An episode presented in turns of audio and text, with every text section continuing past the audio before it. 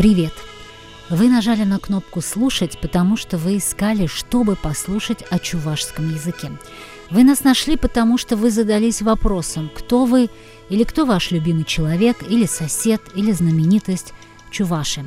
Вы нас решили послушать, потому что слово «чуваш» для вас пока совсем ничего не значит. Ну и, наконец, вы нас хотите послушать, потому что вы думаете, что о чувашах и чувашском языке вы знаете, но почему бы не послушать еще. Меня зовут Алсу Курмаш, я журналист, и о чувашском языке я знаю очень мало. Со мной журналист Дарья Комарова, она знает больше меня.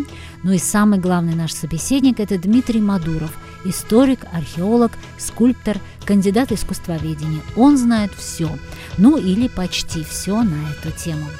Вы слушаете специальный подкаст «Идель Реали» о чувашском языке в разные периоды истории. В первом эпизоде мы говорили о расцвете чувашского языка в период Серебряной Булгарии.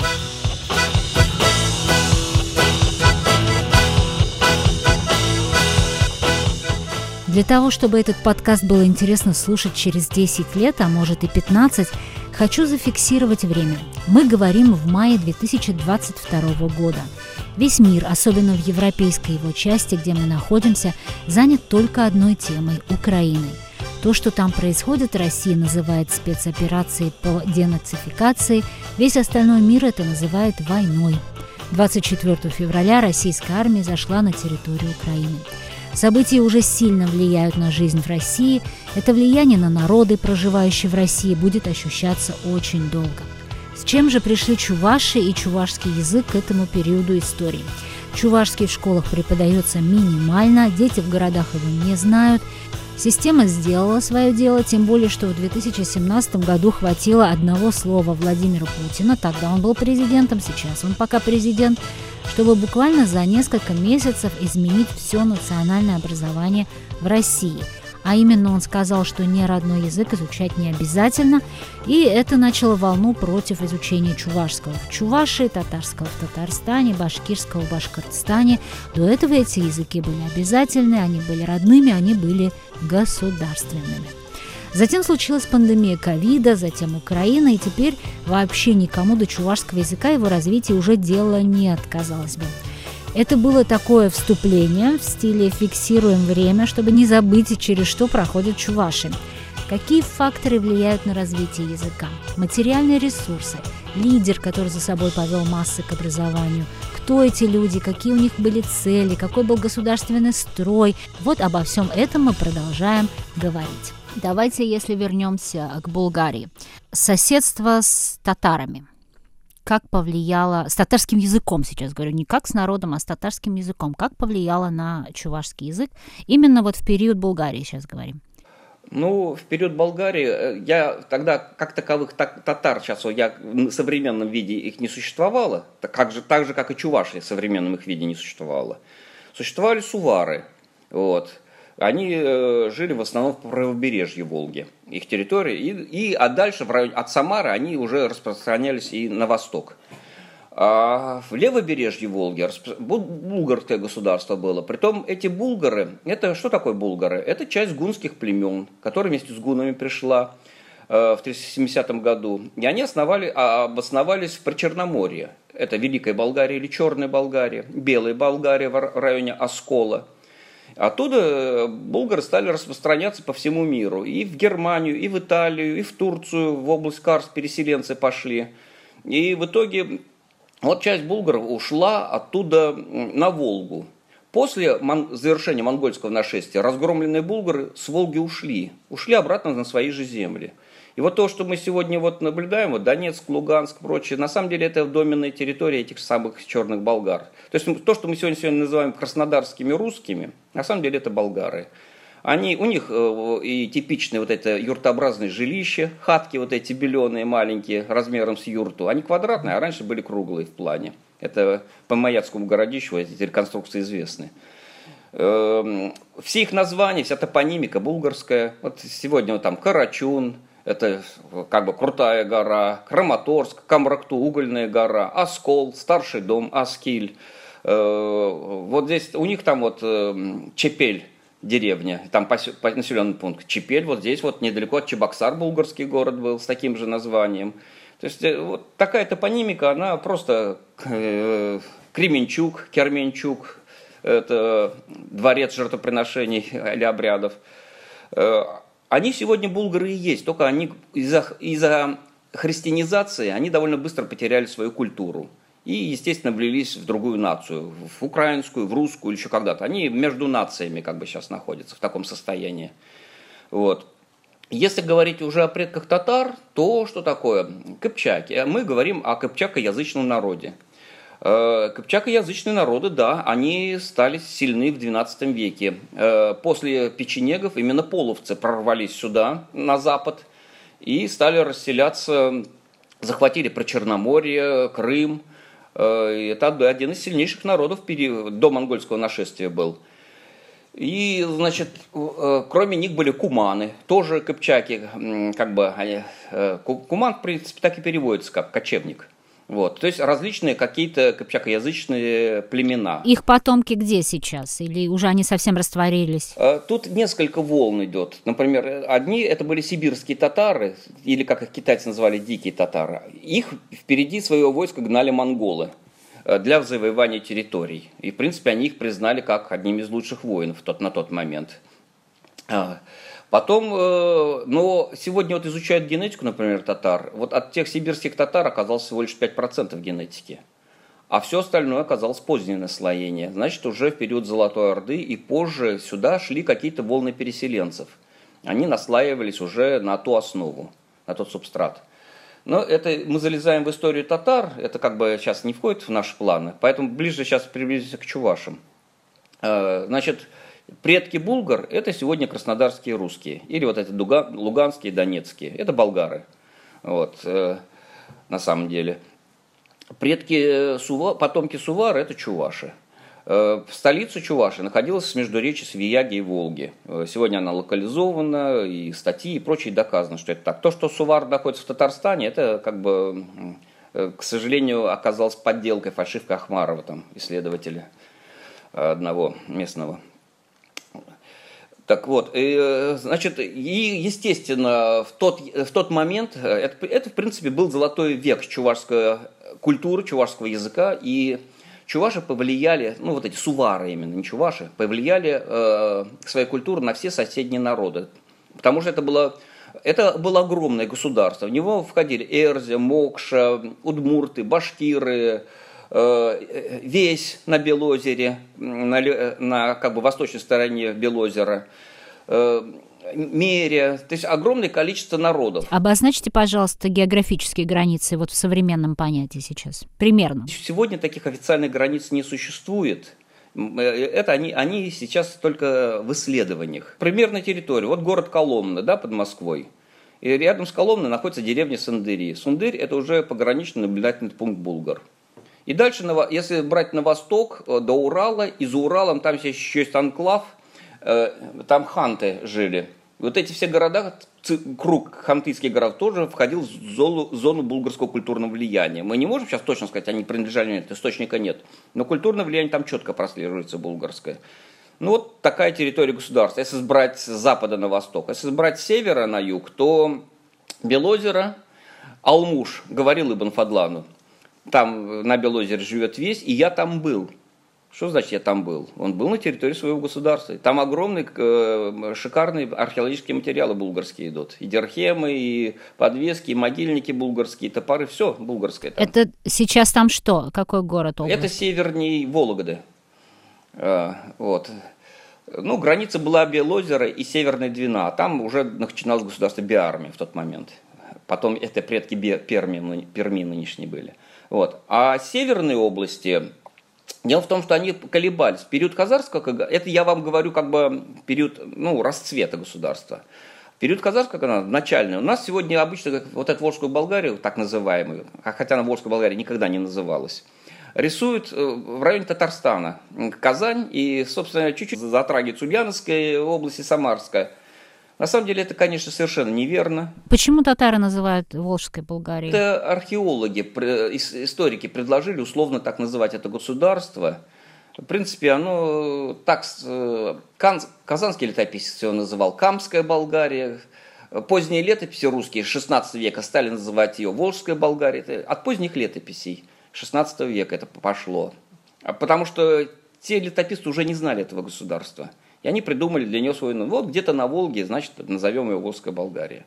Э, историч... Это не историческое название, его реально не существовало на тот момент. Во всех древних источниках, и в летописях русских, и в, в арабских, персидских, это Нухрат, Нухрат Палхар или Серебряная Болгария. Так. Ну вот смотрите, у нас есть огромное государство, да, мы сейчас обозначили границы. Чувашский язык в этом государстве или сувашский язык самый главный, на нем ведутся дела, он, видимо, распространяется по всей территории государства, да, где, где есть влияние культурное э, и политическое. Э, какая была политическая система и какие были эм, предпосылки для того, чтобы это все развивалось и дальше? И почему это закончилось? Система была такая, что значит, э, до прихода Сувары Булгар в Поволжье здесь были, жили финно-угорские народы. Ирзия, Мокша, Мерия, э, Ары и так далее. У них не было своих государств. Э, не было даже как бы развито земледелие. Было, был, были элементы земледелия, но экстенсивного земледения не было. И вот, и вот только как приходят эти два народа, здесь возникают садоводство, земледелие сразу, а в один момент строятся сразу выше сотни городов. А это возникает единомоментно буквально. Вот, то есть, э, ну, все приходит прям вот сразу, как летающая тарелка вот приземлилась, и все стало развиваться. Естественно, это подавлялось хазарами, а они еще под, а, платили дань хазарам, но после гибели хазарского каганата в 968 году, когда русы, скандинавы, шведы, датчане сплавились и уничтожили государство, и 12 лет они, собственно, грабили и убивали там всех. Вот, с ними пытались договориться, захваченные те, территории, но они кто ж такие, викинги, они же пираты фактически, законов не знали, они и дань брали, и все равно продолжали грабить. В итоге э, э, те народы, которые попали под их э, влияние, они договорились между собой, поняли, что с ними договориться вообще невозможно.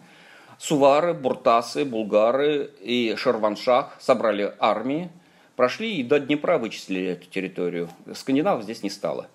Вот. И после этого, естественно, изменились границы государства. Хазарский каганат исчез, и эти территории по наследству уже переходят к булгарам.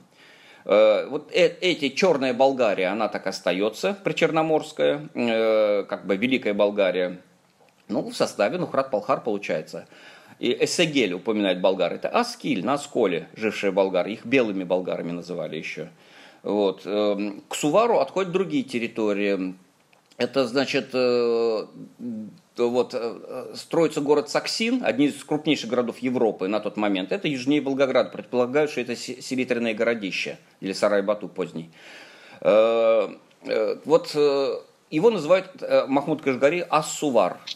То есть, то есть это, это как бы новый, это новый Сувар, который там строится.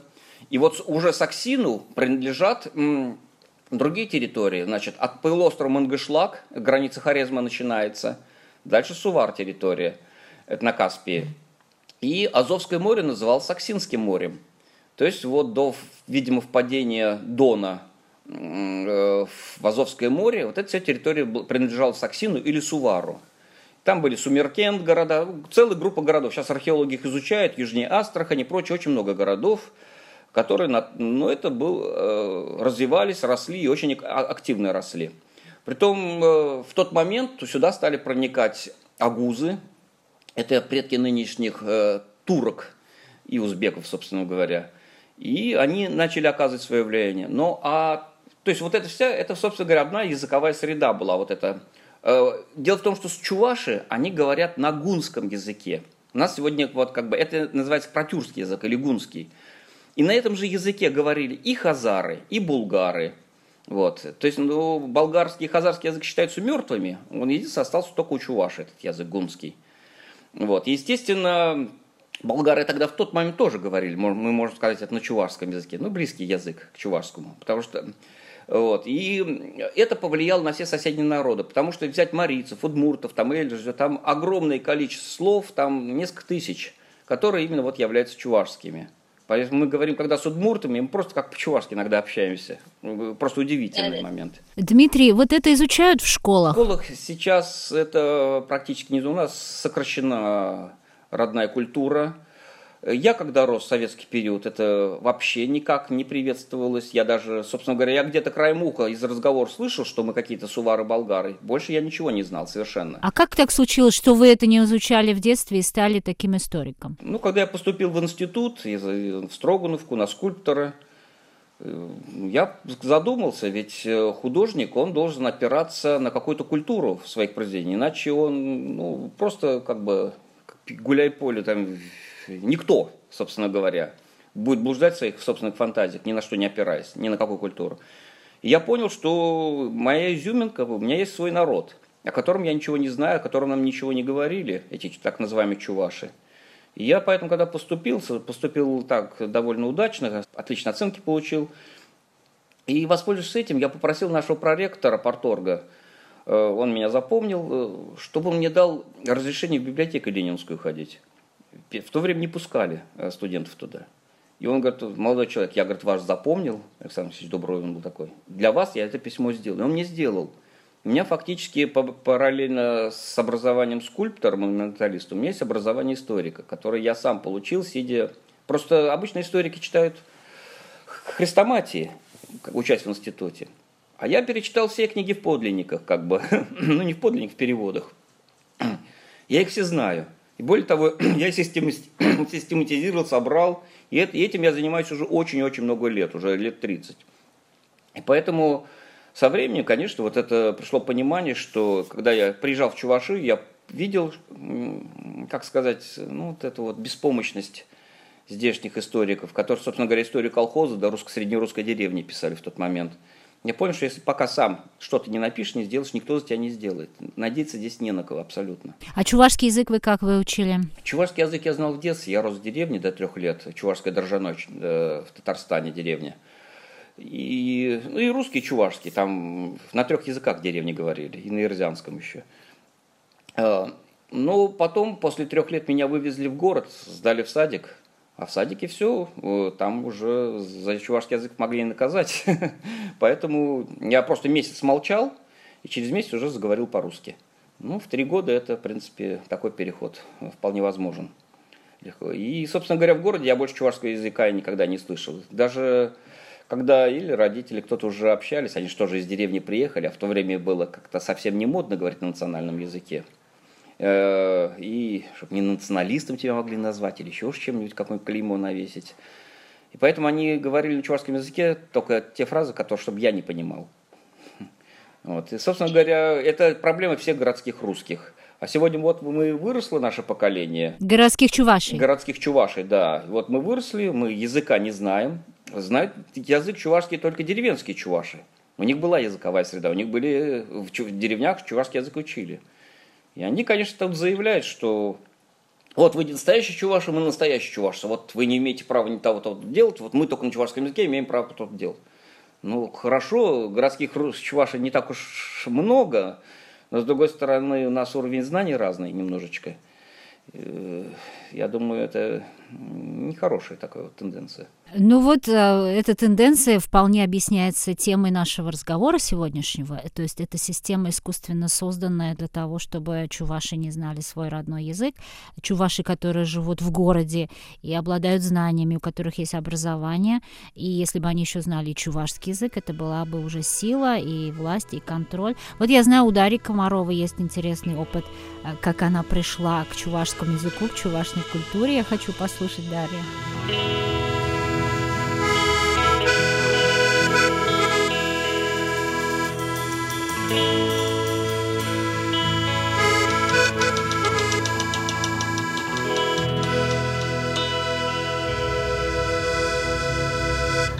Я почти уверена, что те знания, которые я получала еще в школе, а я училась в начале 2000-х годов, это даже не вершина айсберга, что нам следовало бы знать о родной культуре и языке. Я была, наверное, среднестатистической школьницей тех времен, которую не особо и тянула к знаниям о Чуваши. Наша семья жила в городе, дома на чувашском языке родители не разговаривали. И я очень хорошо помню тот период времени, это уже я была э, в зрелом возрасте, мне было 27-28 лет, у меня был ребенок.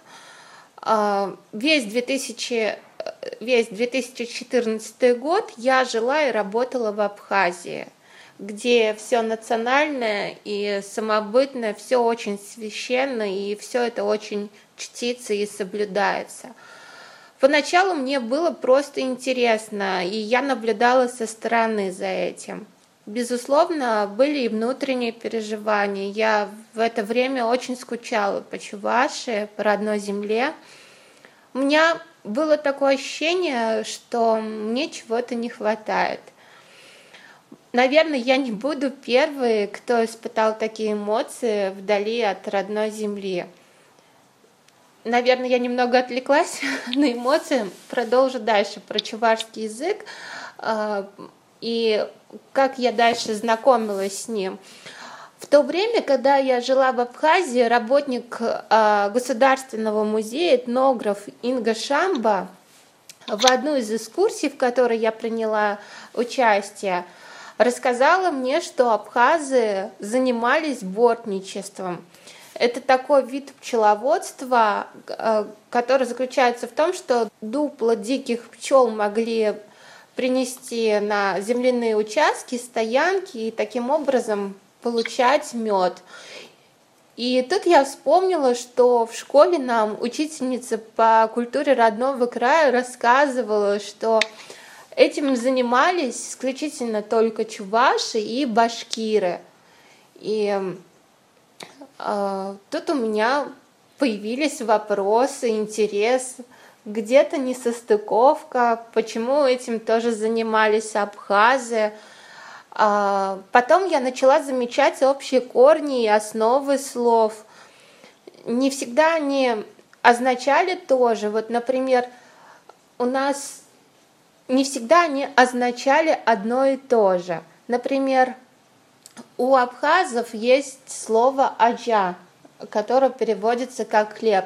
У чуваш переводится это «ребенок».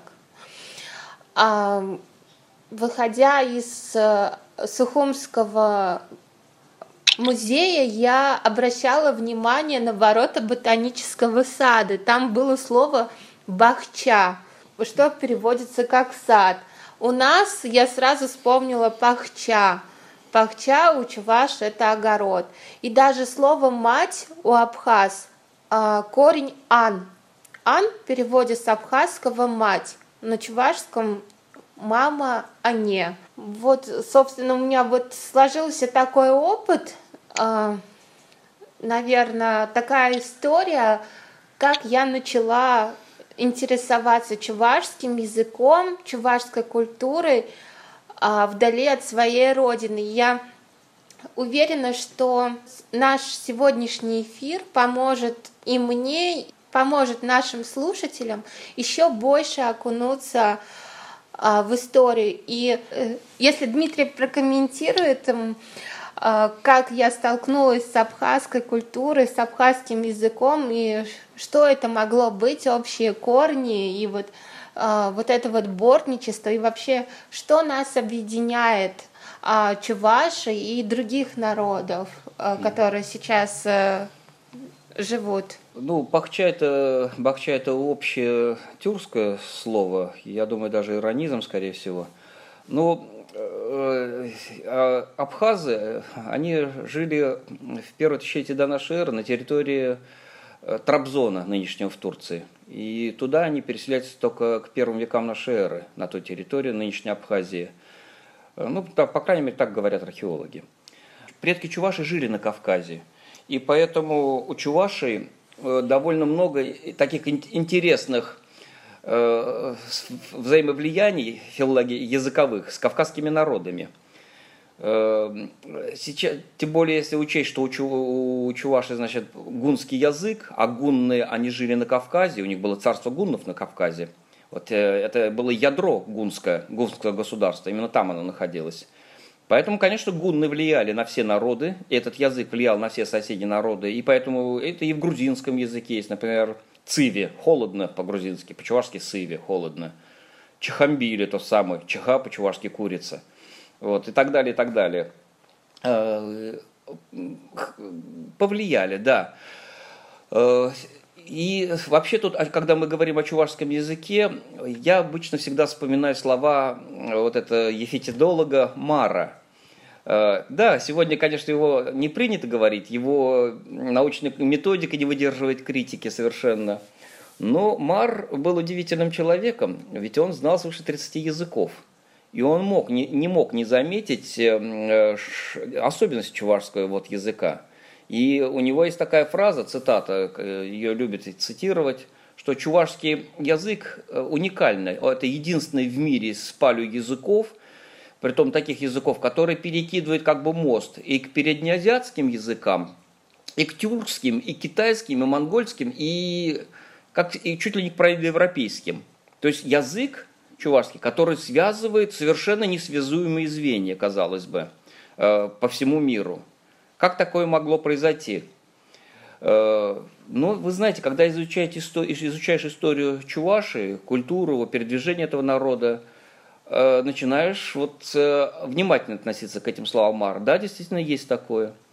Например, ведь вот так, есть такой так называемый список сводиша. Это список слов, который не изменяется на протяжении всей истории народа. Их обычно 100 или 200 слов, э, в каждом языке такие слова существуют. Назовите чувашские, пожалуйста и с переводом. Это что за слова? Ну вот, например, это из, из списка сводиша, это, например, солнце, хевель, уех, луна, э, а, ал, рука и так далее. Вот, вот, вот такие 100, 100 основных слов, скажем, если взять.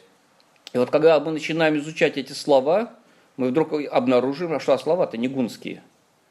Э, дело в том, что что такое хивель? Это проиндоевропейское слово, проиндоевропейское. А это основное слово чувашское. Дальше, от него потом произошло гелиус греческое, позже. Э, что такое уех чувашское? Тут у нас пытаются, а атая там тюркского произвести нет. Э, дело в том, что это, возможно, тоже либо проиндоевропейское, либо семитское слово, э, потому что вот все фараоны, ну, вот Яхмес фараон древнеегипетский, это Уях тоже, Ях, Луна по-древнеегипетски. Понимаете, вдруг вот такие параллели возникают. А если мы возьмем религиозные термины, а религиозные термины, они вообще веками не меняются. Они, это самые консервативные термины. И вдруг мы тут видим Сахметь у Чувашей. В армию забрали, Сахметь Туна. Сахметь взяла. Что такое сахметь? Это мы вспоминаем в Египте, это э, нетеро, принцип э, войны пылающего зноя, изъедающее зло, покровительница женщин и армии. Вот. И она была распространена в Месопотамии, э, в месопотамской лептике. Она там изображалась в виде львицы с головой женщины. Это богиня? У них слов богинь не было в то время.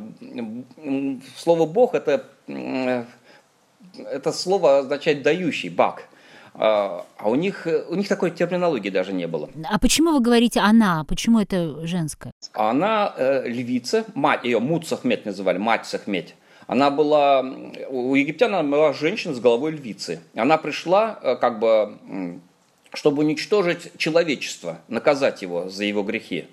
Вот. Но там э, по легенде, по книге Коровы, люди наварили озеро пива, красного, она полакала этого пива, потеряла силы, человечество выжило благодаря этому. Но на самом деле этот миф еще имеет как бы двойное значение, потому что как бы кровавые жертвоприношения были заменены пивом. Это произошло еще в пятом-третьем тысячелетии до нашей эры. Чуваши продолжают эту традицию. Пиво у нас сакральный, да, сакральный напиток, сра. Еще раз э, скажите, пожалуйста, название этого божественного существа. Хочу запомнить. Сахметь. Сахметь. И как сказать по-чувашски, э, что пошел на войну? Сахметь Туна. В армию забрали. Сахметь Туна. Она, это изъездающее зло. При том она была покровительница врачей и женщин. Это Сахметь. Э, вот. И она у нас в мифологии в чувашской встречается. И в таком же облике, как и древнеегипетская, в виде львицы с женской головой. Вот это вообще удивительно. А потом э, те же самые, то же самое, чуваши, э, все тюрки поклоняются Тенгри, поклонялись в древности. У чувашей Тенгри никогда не было. Тенгар-тангар по-чувашски это дурачок. У нас есть там э, просто писатели выдумали Тенгри и все. А так э, чуваши всегда поклонялись только Тура. И при том Тура у нас был монотеистичный бог. То есть э, только он бог. И когда чуваши молятся, они поминают Тура и Пюлих. Пюлих – это Пулдерьех, будущий род, не родившиеся еще дети. А, а Тура – бог. Других нет богов. Чуваши поклоняются неродившимся детям? Да, вот тому началу, которое приносит детей, как бы еще душам не родивших детей. Как красиво и как это дает надежду просто на будущее чувашского народа. И вот таких вот переплетений, есть переплетение с зороастризмом, влияние только э, зороастрийское. У нас иногда пишут, что вот чувашская вера зороастрийская. Никогда она зороастрийской не была. Это глупость, потому что зороастрийцы в жертву баранов не приносили, а чуваши сплошь и рядом приносят. Вот. У нас есть только влияние зороастризма. Пириште – это пророк, например, э, у персов Фериште.